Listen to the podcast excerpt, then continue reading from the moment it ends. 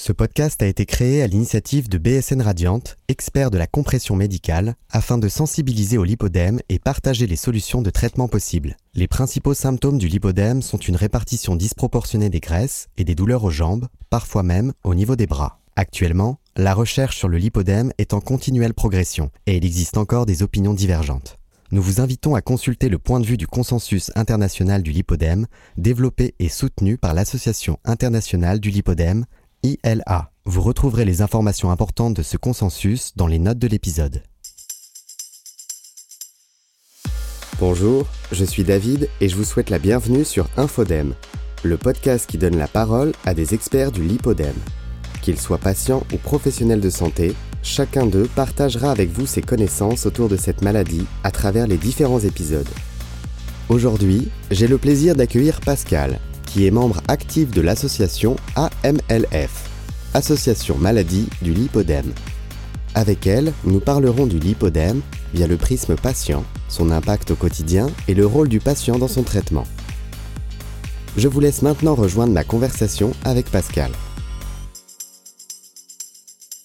Pascal, vous avez un lipodème depuis la puberté. Pouvez-vous nous dire qui vous êtes et l'histoire de votre lipodème. Bonjour, merci de me recevoir. Effectivement, donc j'ai découvert que j'avais cette pathologie euh, l'été dernier. En fait, je souffre visiblement de cette pathologie depuis euh, l'adolescence, la puberté. Euh, donc, vous m'avez posé la question de qui je suis. Donc, je suis infirmière. Hein, donc, je suis maman, je suis grand-mère, et j'ai toujours eu cette problématique de grosses jambes, puisque on l'appelle la maladie des jambes poteau et j'ai recherché depuis 35 à 40 ans de quoi je souffrais. Très bien. Pour la patiente qui nous écoute, comment pourrait-elle distinguer son lipodème d'un autre dème? Car le diagnostic précis est un élément clé. Alors, comment le définir? C'est surtout vous expliquer ce que j'ai ressenti, ce que je ressens encore quelquefois. Moins parce que j'ai été opérée. Donc j'ai moins les douleurs qui accompagnent le lipodème sont des douleurs typiques à la position debout, constante c'est-à-dire vous devez rester debout. C'est une douleur, vous pouvez pas la situer. C'est, c'est, ça vous prend complètement l'esprit, la tête et euh, presque au bord du malaise. La position assise, vous devez assister à des congrès, des conférences. Vous pouvez pas rester en statique assis. C'est insupportable, des douleurs constantes dans les jambes. Allonger trop longtemps, c'est les mêmes douleurs. Donc, euh, souvent, on m'a conseillé de mettre les jambes un peu plus relevées. Ça ne fait rien. Ça ne change rien. Ce sont des douleurs constantes. Ça, on passe pour les douleurs. L'autre particularité du lipodème, c'est qu'on ne peut pas mettre de bottes on a une disparition de la cheville et, des mollets de plus en plus gros. Donc, bah, la mode, euh, c'est pas possible. Même des bottes en caoutchouc, c'est pas possible. Je vous parle même pas d'aller au ski. Vous pouvez pas fermer les bottes de ski. Donc, ce sont des choses dont on ne parle pas. Euh, mais c'est une douleur psychologique constante aussi. C'est ne pas pouvoir s'habiller. Parce que vous pouvez faire un 40 en, en vêtements en haut et un 50 en vêtements en bas. Donc vous pouvez pas mettre de pantalon, vous ne pouvez pas vous habiller élégamment et on vous envoie euh, dans les rayons de femmes fortes. Donc euh, avec des habits encore, ça a évolué, mais au, temps où moi je commençais à être vraiment gênée, bah j'étais habillée comme un sac à patates, hein, on va le dire comme ça, des vêtements qui ne ressemblaient à rien. Donc c'est très difficile de se construire dans une féminité euh, avec un corps que vous commencez à haïr mais vraiment à détester au quotidien. Et les complexes commencent à arriver, mêlés aux douleurs et au jugement des personnes. Comment vous êtes-vous fait diagnostiquer et quel a été l'accueil médical? Alors, on va commencer par le diagnostic. J'ai été diagnostiquée l'été dernier parce que j'ai encore fait des recherches. On m'a dit vous avez de la rétention d'eau. Enfin, donc j'ai toujours cherché des solutions. Et je suis rentrée dans un salon d'esthétique pour voir, parce qu'en plus la boutique s'appelle Beauty Curve. Je me suis dit, tiens, ils aiment les gros ici, donc je peux rentrer. donc je suis rentrée.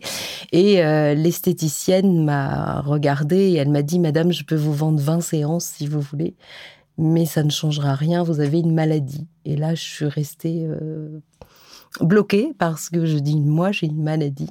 Et donc elle m'a donné la première fois que j'ai entendu le mot lipodème c'était avec cette personne. Et donc j'ai euh, j'ai été regarder effectivement quand j'ai vu l'aspect physique de toutes ces femmes je me suis dit mais c'est moi. Voilà. Après au niveau médical l'accueil c'est pas glorieux parce que je pense que les médecins ne sont pas au courant de cette maladie, ne veulent pas en entendre parler.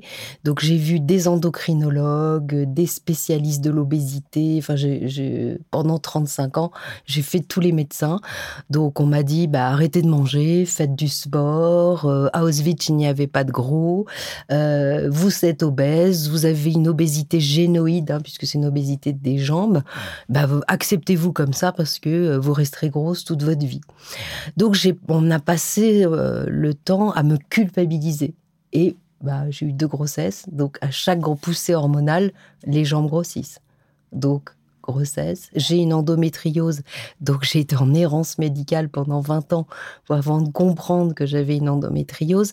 Maintenant, on en parle parce que, euh, bah, grâce à Internet, et, c'est très bien Internet parce que, bah, il y a des youtubeuses, instagrammeuses qui en ont parlé, comme pour le lipodème.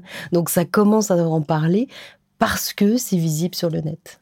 Mais le médical, actuellement, j'ai aussi des personnes qui ont ce lipodème où certains médecins généralistes leur disent c'est une nouvelle mode pour dire qu'on est grosse. Donc, on a encore du travail. Comment le lipodème impacte votre quotidien et celui de votre association? Alors, comme je vous disais tout à l'heure, notre quotidien, c'est euh, les douleurs. Les douleurs sont très très importantes et constantes. Hein. donc c'est difficile. Euh, chaleur ou pas chaleur, euh, de, rester debout, c'est une torture. Moi, je la nomme comme une torture, mais euh, au bord du malaise. Notre quotidien, c'est aussi d'avoir des jambes qui ressemblent à des dalmatiens, vous voyez, parce que dès qu'on nous touche, dès qu'on se cogne un peu, on a des bleus. Donc esthétiquement c'est très très joli et euh, la forme de la jambe disparaît. Donc en fait on n'a plus de forme de genou, on n'a plus de forme de cheville. Donc esthétiquement c'est complexant. Pour s'habiller, c'est complexant euh, et les douleurs associées sont terribles. Hein. donc c'est, on peut avoir de, grosses démangeaisons aussi régulièrement, à aller se gratter jusqu'au sang sans comprendre pourquoi. Voilà, donc il y a plein de, choses qui, entravent notre vie quotidienne. On peut pas se chausser correctement. C'est très compliqué pour se chausser. Euh, même une bottine, on peut pas fermer la fermeture, hein, clair. On peut pas l'enfiler. Donc, donc beaucoup de personnes finissent par dire bah j'enfile le jogging et les baskets parce que euh, parce que c'est trop dur de trouver des vêtements, c'est trop dur de d'essayer de garder une féminité. Et je dis féminité parce que ça touche quand même une femme sur dix et euh, un homme sur cent. Donc on va plus parler de féminité et on est touché dans notre féminité. Comment est traité votre lipodème et depuis quand avez-vous débuté ce traitement? Alors, quand j'ai découvert euh, mon lipodème l'été dernier, je me suis renseignée euh, et donc, on m'a expliqué qu'il y avait des, traitements. Il n'y a pas de traitement, mais en tout cas, il y a des actions à faire pour euh, éviter l'aggravation. Donc, notamment, se mettre dans une alimentation anti-inflammatoire. Qui dit anti-inflammatoire, c'est pas de produits laitiers, pas de gluten, et pas de sucre. voyez, donc déjà, euh, quand on a, j'ai essayé de maigrir, on m'a fait faire des régimes hyper protéinés. Donc, du coup, j'ai aggravé mon lipodème. Alors, pas de sucre. Donc, ça, ça devient compliqué, mais bon, on se dit, allez, on y va. Les drainages lymphatiques. Ah, donc là, c'est deux à trois fois par semaine des drainages lymphatiques.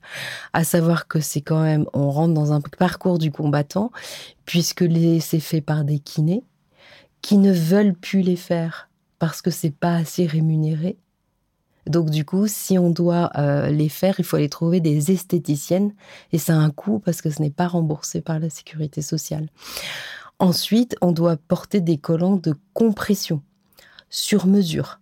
Plusieurs marques font ces collants rectilignes, euh, Jobs Elvarex Soft, Juso euh, et d'autres dont je ne me rappelle pas les marques. C'est quand même un collant qui peut aller jusqu'à 350 euros euh, c'est pris en charge par certaines mutuelles et une petite partie par la Sécu.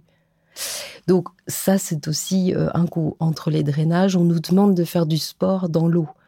Donc c'est pas évident de forcément d'aller à un cours d'aquagym. Si vous voulez faire de l'aquabike en cellule, en petite cabine individuelle, c'est encore payant. donc tout est un coût énorme.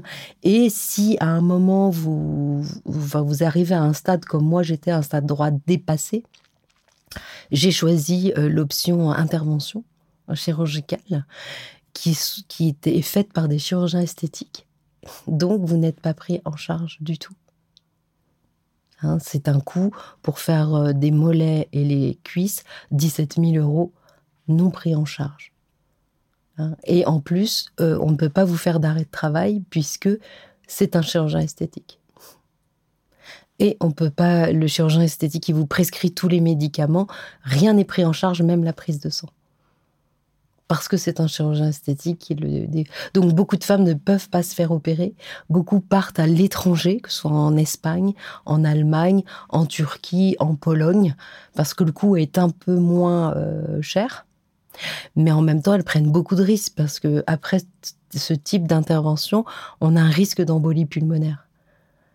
Donc il faudrait rester 10 à 15 jours sur place. Donc il faut payer l'hébergement. On ne peut pas être seul, donc il faut que quelqu'un nous accompagne.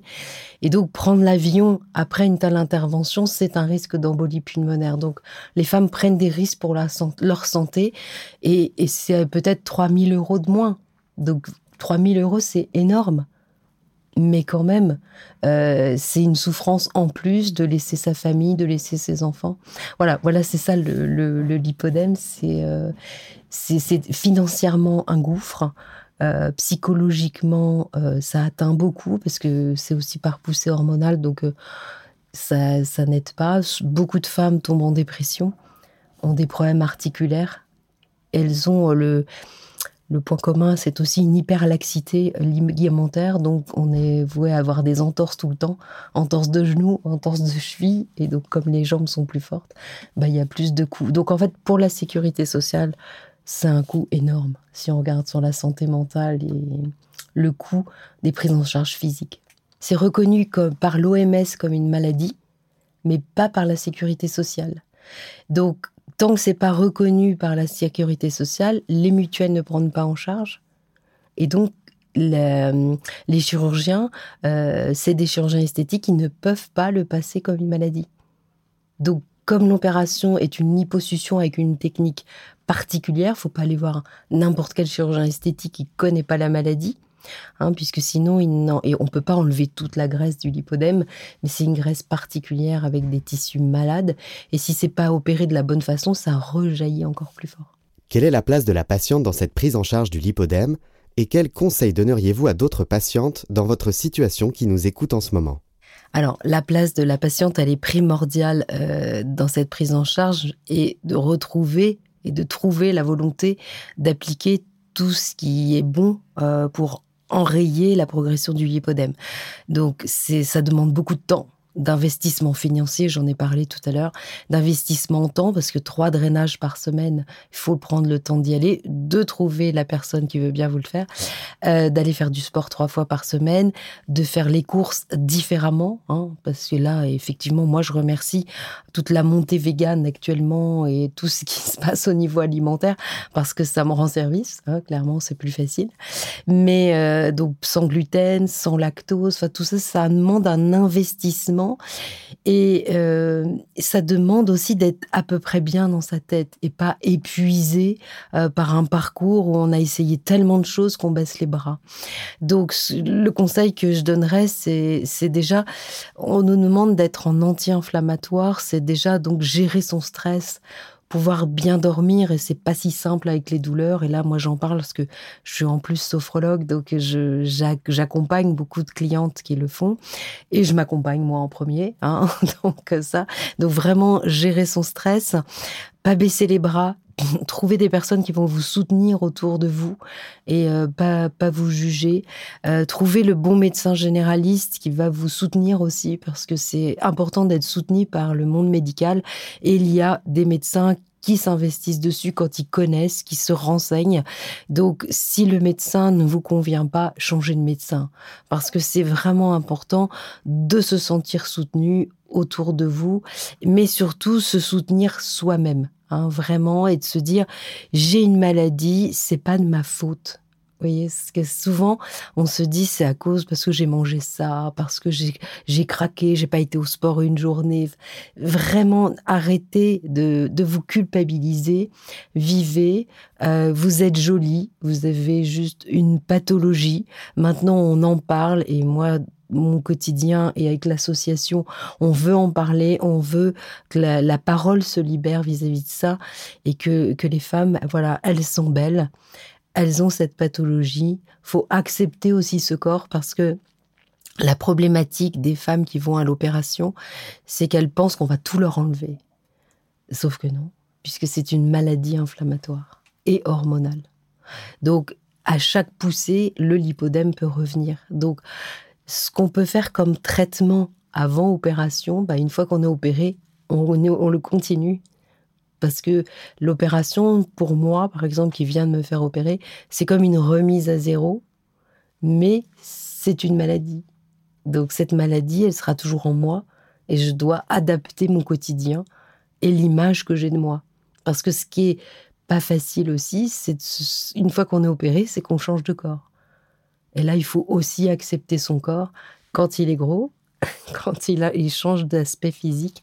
En fait, c'est toute une prise en charge psychologique. Donc, il y a la prise en charge alimentaire, la prise en charge physique, mais ne pas oublier la prise en charge psychologique et de se faire accompagner psychologiquement, que ce soit par un psychologue, que ce soit par un sophrologue, que ce soit... En tout cas, trouver la personne qui peut vous accompagner pour arriver paisiblement à pouvoir appliquer tout ce qu'on nous demande d'appliquer au quotidien parce que c'est une, hygiène de vie euh, qui n'est pas si simple à mettre en place et à tenir en longueur. Merci Pascal.